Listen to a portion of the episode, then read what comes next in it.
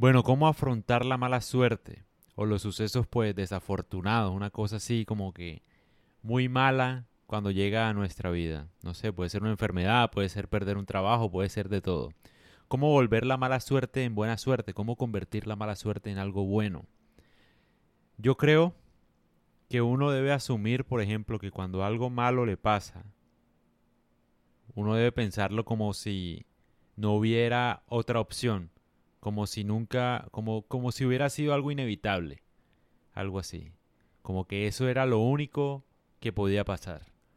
¿Por qué? Porque si uno se pone a pensar todo el tiempo en lo que hubiera podido pasar, en cómo lo hubiéramos podido evitar, pues eso genera un, sufrimiento aún mayor y no nos permite como que afrontar lo que nos está pasando de la mejor manera. Entonces hay que tomar ese caso fortuito, ese caso de mala suerte, enfermedad, crisis, no sé, como si fuera inevitable, como si fuera algo imposible de evitar. Esa es la mejor forma para uno asumir la mala suerte y para convertirla en algo positivo. ¿Por qué? Porque uno deja de quejarse. Porque uno dice, ah, bueno, sí, pues sí, pero era inevitable. Entonces ya uno no está sufriendo constantemente pensando en que había una forma de evitar que eso pasara. Ahora, uno también debe pensar esto de la siguiente manera y es, ¿qué hace uno en caso tal si esa mala suerte es, es por culpa de uno?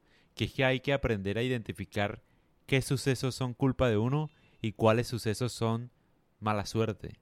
Porque cuando algo depende de uno, lo mejor que uno puede hacer es reconocer el error para evitar que vuelva a surgir nuevamente. O sea, no sé, si tú ves, por ejemplo, por ejemplo, terminar un matrimonio, fracasar en el matrimonio, es algo evitable, no es inevitable, eso no es de mala suerte. Generalmente si un matrimonio fracasa es por culpa tuya. Entonces, entenderlo muy bien, por qué puede fracasar, qué pasó, para que no te vuelva a pasar, para que no te vuelva a suceder si es que decides rehacer tu vida o si es que alcanzas a salvar ese matrimonio. Tienes que reconocer los errores inmediatamente porque eso no es mala suerte.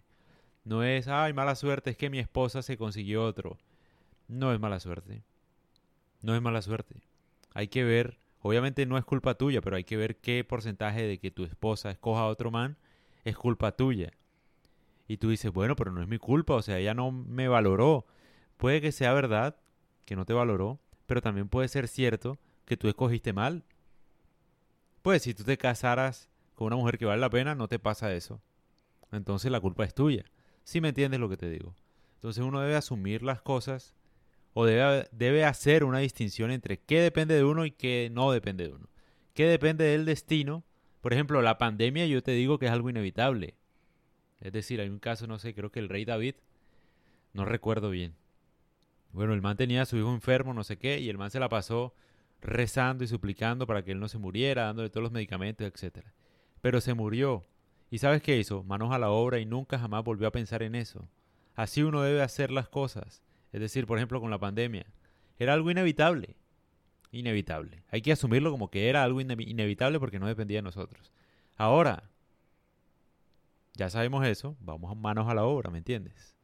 Eso pasó, no hay nada que aprender de, eso porque fue inevitable, de alguna, de alguna forma. Pero cuando el error sea tuyo, si trata de ver qué, qué porcentaje de culpa tienes. De esa forma es que uno puede transformar la mala suerte en buena suerte. Porque aprendiendo de los errores y dejándose de quejar de los errores, o bueno, del destino, de la mala suerte, uno la puede cambiar. Uno puede asumirlo. Y otra forma es, te diría, que eh, coger lo malo como combustible para hacer algo grande. También. Como que por ahí dicen, ¿no? O uno, uno nunca fracasa, uno aprende o uno gana. Y eso también es como que una forma de transformar la mala suerte en buena suerte. Sea la que sea. Si tú pierdes un trabajo es una oportunidad para que te des cuenta que necesitas montar tu propio negocio. Porque inevitablemente en cualquier organización, en cualquier compañía te van a echar en algún momento. Puede pasar por alguien mejor, porque quebró la empresa, por lo que sea. Y lo mejor que tú puedes hacer es lograr tu libertad financiera. Y no la vas a lograr con cursitos. Tienes que pensarla por ti mismo. Realmente pensarla por ti mismo. Entonces ahí te da la oportunidad de pensar un momento crítico de cómo puedes convertir la pérdida de trabajo en algo supremamente valioso, que es montar algo tuyo, emprender algo tuyo. Es una oportunidad disfrazada en una crisis que puede ser inevitable. Pero si tú te pones a pensar, no, es que si hubiera aceptado más este trabajo, si me hubiera extendido en mis turnos, si hubiera valorado más mi trabajo, si hubiera no sé qué y tal. Puede que sí, pero igual nada te garantiza que por hacer esas cosas no te vayan a echar. Entonces, de alguna forma, por ejemplo, que te echen de un trabajo es inevitable. Inevitable, en algún momento.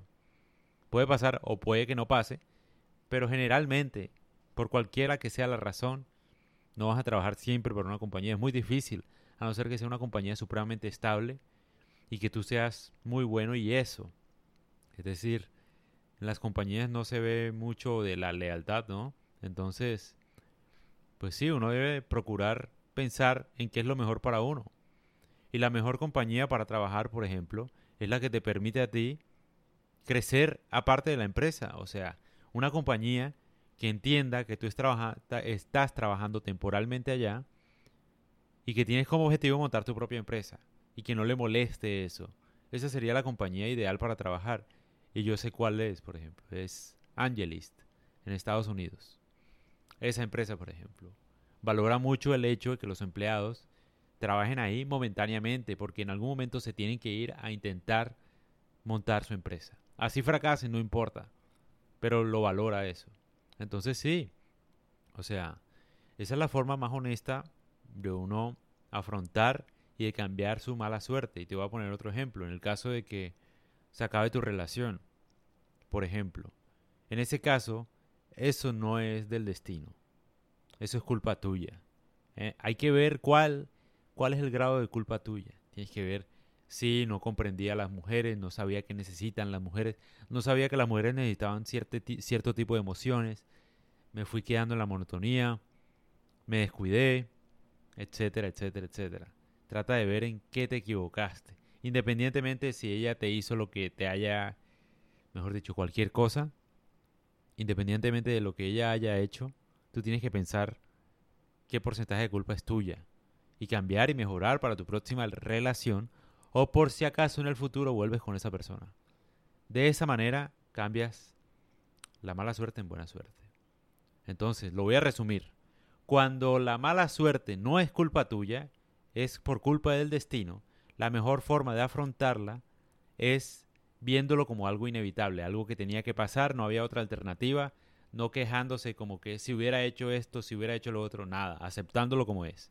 Esa es la mejor forma para transformar la mala suerte en algo bueno si no depende de ti. Ahora, si cometes errores que te llevan a tener mala suerte, en el amor, en el trabajo, en ese tipo de aspectos, sí vale la pena que pienses qué porcentaje es culpa tuya, qué porcentaje no es culpa tuya y qué puedes aprender de eso para que no te vuelva a pasar en el futuro.